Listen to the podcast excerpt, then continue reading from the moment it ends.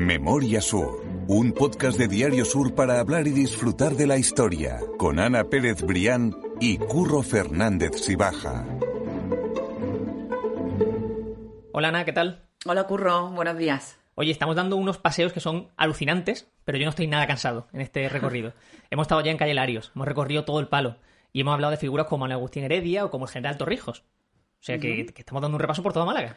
Nada, ahora nos vamos a desplazar un poquito en el mapa hacia uno de los sitios que yo creo que nos encanta a todos, quien más, quien menos ha tenido la oportunidad de, escaparse allí, de disfrutar de, ese encanto decadente que lo envuelve, de sus atardeceres. Y bueno, no estoy hablando de otro lugar que de los baños del Carmen.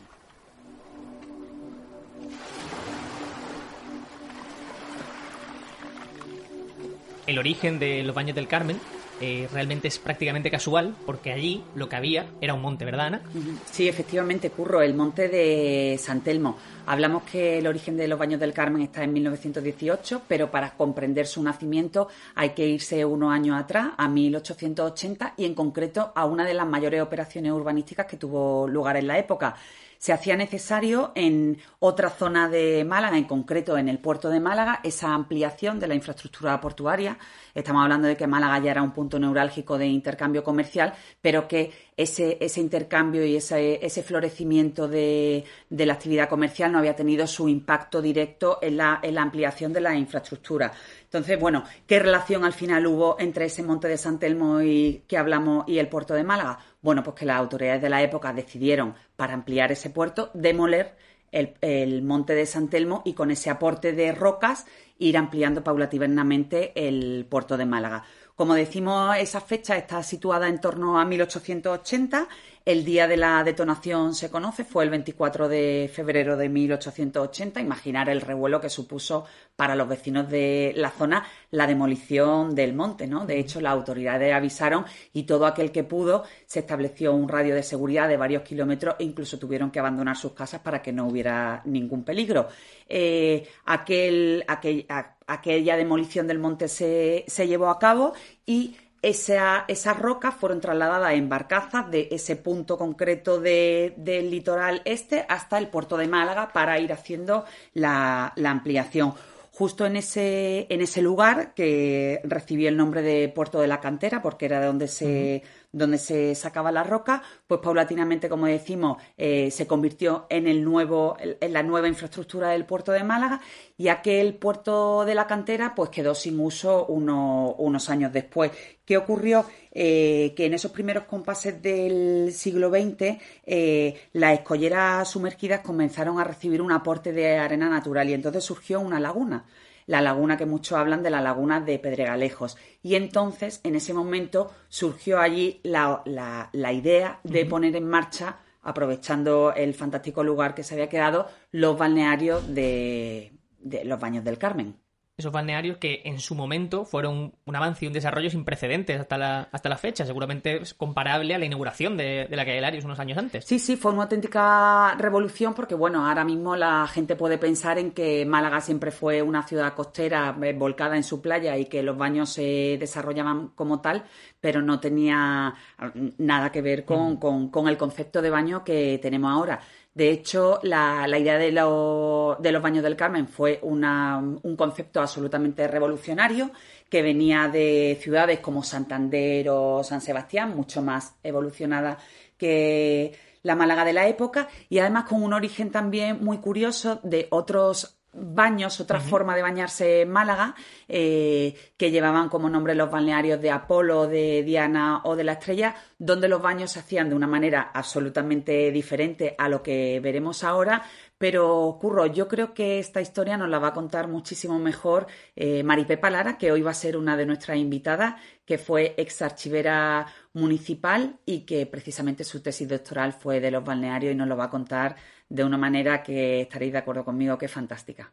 En aquel año que estaban los baños de Apolo y de la estrella funcionando con gran éxito, ocurrió que en el 18, fecha del nacimiento de los baños del Carmen, la, estrella había tenido un, un incendio muy grande de todo su pertenencia y entonces ese año no pudo abrir la estrella, estaba solo el Apolo.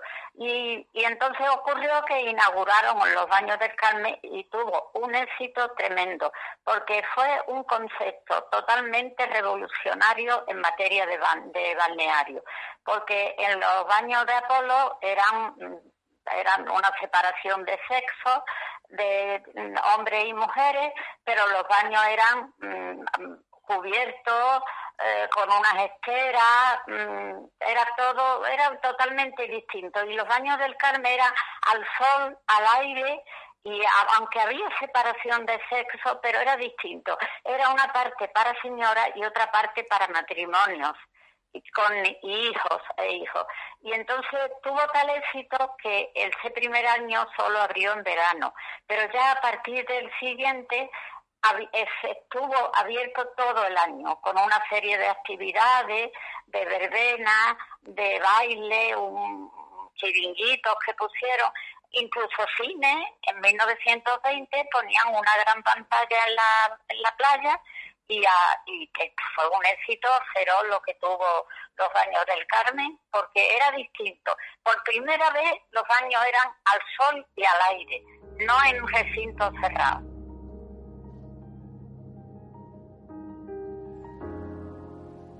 Qué suerte, Ana, poder escuchar a Maripepa, que lo cuenta todo con, con tanta gana y que se acuerda de todo tan bien. Sí, sí, bueno, es que eh, es historia viva de la ciudad ella, primero porque por su trayectoria de décadas eh, como, como archivera municipal, que eso ya le da un, Mm, e, e, ella tiene la historia de la ciudad en la cabeza, Curro, y después porque parte de esa historia también la ha vivido ella. Entonces, eh, es emocionante escucharla hablar de parte de esa historia de Málaga, no solo por su trayectoria profesional, que la conoce porque ha vivido literalmente entre legajos antiguos y entre archivos y entre documentación histórica, sino porque parte de esas cosas ella la ha vivido y en el caso de Balneario yo creo que era absolutamente necesario contar con ella. Un lujo, la verdad. Mm.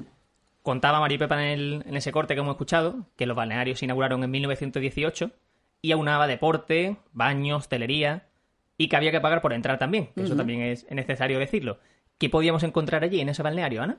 Bueno, pues allí se podía encontrar de todo, Curro. Incluso, mira, eh, yo tengo aquí una, una publicidad que, que, mm, casualmente cogí de uno de los libros de Maripepa sobre los balnearios, que se llama La cultura del agua. Desde aquí lo recomiendo porque la verdad es que tiene unas curiosidades que son dignas de recordarse. Y entonces la publicidad ponía Parque Balneario Nuestra Señora del Carmen, SA, abierto todo el año, conciertos, varietés, pistas de baile, concursos, regatas, verbenas, campo de tenis, gran restaurante como decía, era una, era una zona que de nuevo, bueno, tampoco se puede ocultar que estaba dedicada casi a la, a la mm, clases más pudientes de la sociedad. Incluso con el billete del tranvía había posibilidad, cuando cogía el tranvía en el centro, eso me lo contaba una señora que también, eh, que ya ronda los 90 años, que también iba a balneario y decía que, bueno, que uno de, de, los acontecimientos semanales casi era coger el tranvía y pagar también con ese billete del tranvía la entrada de, de balneario, ¿no? Entonces, bueno, pues balneario tenía un montón de lujos para, para la época, como los embarcaderos, las casetas, también donde se podían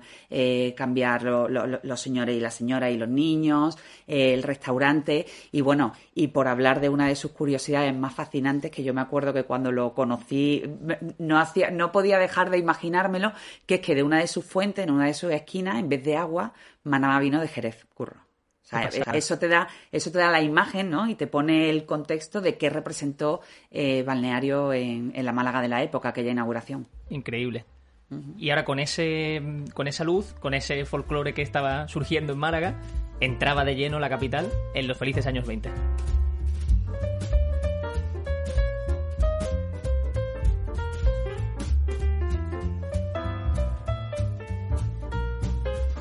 Pero bueno, estamos hablando de los felices años 20, curro, pero no hay que olvidar que, las, condiciones morales de la época y la ferra observación de lo que tenía que ser y no tenía que ser, pues seguía, seguía imperando. De hecho, sí que efectivamente fue un avance, como decía Maripepa, que los baños se hicieran a la luz del sol en abierto y ya no con una separación exclusiva de sexo, sino parte de mujeres y parte de familia, pero bueno, aquello no, no, no invitaba al- al- a la relajación total como se pudiera pensar. De hecho, hay varias anécdotas que a mí me encantaría rescatar porque hasta no hace tanto tiempo, mm, mm, tengo en cuenta que lo que voy a contar es de 1957, eh, se recordaba incluso por el Boletín Oficial del Estado, ahora que está tan de moda, ¿no? Estar pendiente del Boletín Oficial del Estado y del Boletín Oficial de la Junta de Andalucía. El Boletín Oficial del Estado del 15 de julio eh, eh, incluía una disposición que se dirigía a los gobernadores civiles de cada, de cada una de las ciudades en las que se advertía de la imposibilidad de mantener actitudes indecorosas a la hora del baño. En las ciudades, lógicamente, que tenían litoral. Claro. ¿Y qué incluía esa actitudes indecorosas? Bueno, pues que las mujeres enseñaran demasiada parte del pecho, la espalda o las piernas y que los hombres utilizaran slip. Entonces, bueno, se, se, se, re- se recomendaba, se obligaba a, a que ese baño se hiciera, en el caso de los caballeros, con un pantalón que, bueno, que todos ahora mismo podríamos comparar con, con una especie de pantaloncito de deporte y las mujeres tenían que llevar faldilla. E incluso, eh, por ejemplo, el cardenal Herrera Oria llegó a recomendar esa manera de, de bañarse a los fieles en una carta pastoral. Pero te insisto, Curro, eh, a pesar de que la gente pueda imaginar que sí, que el baño de la playa era como como una conquista que siempre hemos tenido ahí en Málaga por el hecho de tener playa, me voy a ir incluso unas décadas atrás para, para contar una, una cosa fascinante. Estamos hablando de- del año 1853-54, bueno, en mitad del siglo XIX, pero sí que da una idea de cómo, de cómo las autoridades vigilaban ¿no? esa manera de, de bañarse y de hacer uso de- del litoral. Y es que hubo incluso un bando municipal firmado por, por el alcalde entonces de Málaga, que se llamaba José María Corona, que prohibía expresamente el baño en, en la playa, en el mar. Bueno, en la playa no, porque la playa no se Sí, entendía sí. como tal, en el mar, eh, antes de las 10 de la noche. Para garantizar que el baño se hiciera en oscuro, que no se adivinaran mucho los cuerpos y para proteger de esa mirada lasciva o actitudes indecorosas. O sea que puedes llegar a imaginar esa, es- esa manera de contemplar el baño incluso a través de boletín oficial del Estado y a través de bandos municipales. Y, y bueno, aquella aquella disciplina ¿no? y aquella, aquella observancia de, la- de las cuestiones morales también lógicamente terminaron por, por, por instalarse en balneario, aunque sí que es cierto que hubo una, una apertura a la hora de disfrutar de, del mar y del sol. Y de esa apertura y de esa forma de disfrutar del mar y del sol nos, nos habla Maripepa Lara en el siguiente corte que hace referencia a su experiencia personal como joven que iba a balneario de los Baños del Carmen y que disfrutaba de esas playas. Y a mí me encantaba ir a los baños del Carmen. Había una tranquilidad, en la, sobre todo los días de semana, una tranquilidad que daba un gusto de estar allí. La verdad, cuando yo iba con más amigas, pues me iba a la parte de, de- de los matrimonios y entonces estábamos allí. Pero cuando yo iba sola, me iba a la parte de señora. Y yo estuve yendo durante muchísimos años, porque al principio eran chiringuitos, pero en 1933 el arquitecto mm, Daniel Rubio construyó el, que todavía quedan los restos de, del restaurante, un balneario que hay fotos en el archivo, en vida gráfica de la inauguración, era un balneario, perdón, era un restaurante fabuloso. Y en esa zona eh, era donde estaban la parte de matrimonio de, vamos, de, de matrimonios de, con hijos o gente que se quería ir allí, podía ir, eh, estar todo en la playa perfectamente, eh, solteros también, pero vamos, la parte de mujeres era estaba más hacia la derecha, más tirando hacia Málaga.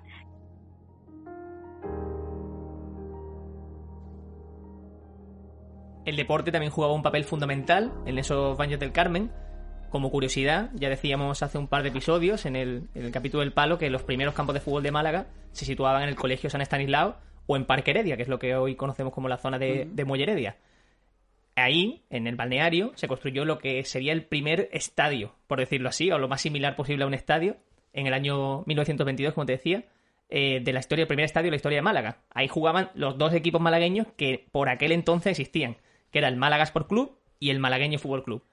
Estuvieron así 11 años hasta que finalmente en 1933 se funda el Club Deportivo Málaga y hasta que en 1941 finalmente se van a la Rosaleda. O sea que estuvieron prácticamente 20 años el, el Málaga o el Málaga de aquella época jugando en el balneario, que eso no sé si lo sabe todo el mundo. Y como una anécdota, había un personaje que es bastante curioso cuando lo leí en las crónicas de, de aquella época, que era el, el- barquero, que era un barquero que era como el, el recoge pelotas originario. O sea, era que, aquel que cuando la pelota de, un pelotazo se iba al mar, tenía que recogerla con la barca y que servía de animación incluso a, la gente que iba allí a ver el partido y que le servía de, de bueno, de, de risa y de, y de, y de pasar el, buen rato con, la gente que estaba en el estadio. O sea, que era bastante sí, era una, versión antigua, ¿no? Como de Manuel del Bombo, pero en balneario. Como animador, tal cual, literalmente.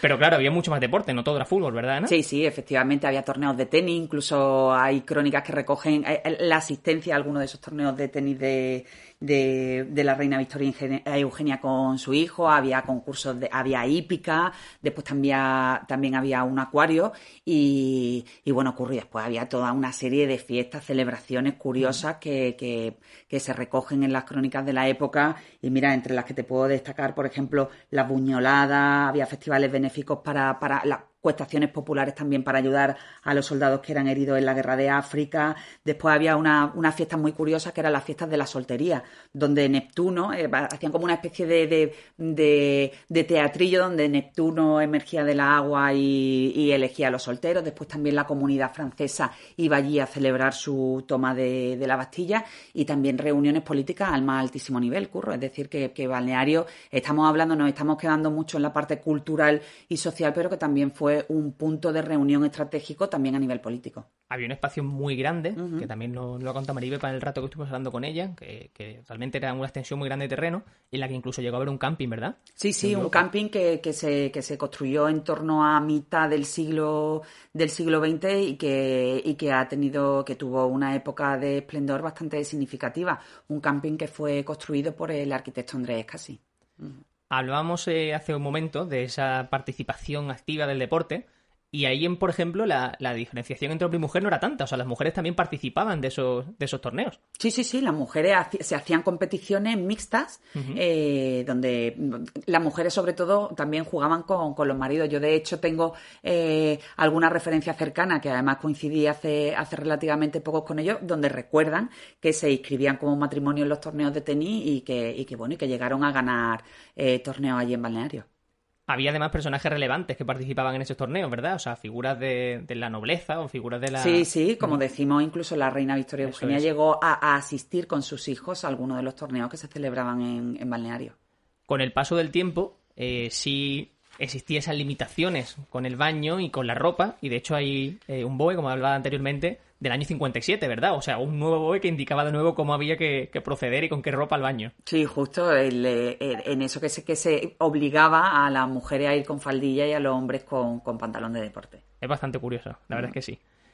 El ritmo de celebraciones del balneario fue decreciendo paulatinamente y en los años 70 apenas había ya fiestas como tal y en los 80 se determinó ya por las autoridades que a los que eran propietarios del, del balneario en ese momento que ya debía ser gratuito su entrada. Sí, bueno, ya, ya claro, ya se, se, se, apostó por el, por el carácter público de la playa y ya se fue, se, convirtió en, una, en, un, en un servicio, en una infraestructura del litoral que estaba ya abierta a todo el mundo y ya con el dominio público cualquiera, cualquier malagueño podía entrar allí y disfrutar de, de la playa. Y eso al final fue encadenando esa, esas décadas sucesivas, eh, fueron encadenando por una parte el ocaso de, balneario, entendido como la, esa infraestructura eh, eh, fabulosa con la que abrió sus puertas en los años 20 y, lógicamente el ocaso también se fue, se fue generando en torno a esos años 70, 80, cada vez los acontecimientos eran más espaciados y bueno, y al final pues, pues, pues, pues terminó cerrando sus puertas eh, y, y, ahora, tal y como lo conocemos, también no se puede entender la historia de balneario sin esa triste maraña administrativa de la que ha sido protagonista en, en los últimos tiempos, bueno, y que ahora parece que va, que va a, terminar con la construcción de un gran parque que esperamos que sea pronto para que, bueno, para que podamos seguir disfrutando, que ya lo hacemos, de ese enclave. Yo creo que todos los malagueños no conocen ese enclave que tiene tanto sabor por, por su por su decadencia y por, y por el encanto de, poder estar allí disfrutando, eh, tomando algo y que, incluso las olas te salpiquen. Entonces, bueno, a ver si ese proyecto logra revitalizar eh, una parte imprescindible del litoral y que podamos seguir contando muchísimos años más, curro, esta, esta historia de balneario de los Baños del Carmen. Del balneario de los Baños del Carmen, que va a conectar además eh, junto al mar la zona del balneario con Pedregalejo y que creo que puede ser una intervención muy interesante para la ciudad. Sí, puede ser una intervención muy interesante, nos la contaba nuestro compañero Ignacio Lillo, que el que el que está pendiente de toda esa, el que, el que tiene en la cabeza todo ese lío administrativo que desde hace décadas ha lastrado el, el futuro de los baños del Carmen, pero parece que, que, ya se abre paso esa, esa realidad de parque, de parque urbano, parque eh, que, que nos permita recuperar los baños del Carmen y que también dejaremos, como has dicho, en esas notas de podcast, de podcast para que, que se pueda consultar ese, ese proyecto de futuro en balneario que nos permita seguir disfrutándolo muchísimos años más. ¿no? Igualmente quiero insistir a la gente que nos escriba. Yo ya lo hemos dicho alguna vez, en mi Twitter o mi Instagram, en cualquier parte soy curro F baja. A ti también poder encontrarte. Yo soy arroba Ana Pérez Brián y, y, insistir desde aquí de, de eso, de que mm, estamos abiertos a sugerencias, a, a, a ideas para, uh -huh. para, seguir recorriendo la memoria sur, la, nuestra historia de Málaga, y que bueno, que queremos que esto se convierta en una memoria colectiva, lo hemos dicho ya muchas veces, eso pero es. que, que, que, nos gusta sentiros también al otro lado y, que, y, y recibir ese feedback. Nos encantará que nos escribáis, de verdad que sí. Ana, quedamos citados para la semana que viene y hablamos de otro tema de Málaga. Muy bien, genial. Un placer. Gracias, Curro. Memoria Sur es un podcast de Diario Sur. Escucha un nuevo episodio cada semana en iVoox, Spotify, Apple Podcast y consulta las referencias de este episodio en diariosur.es.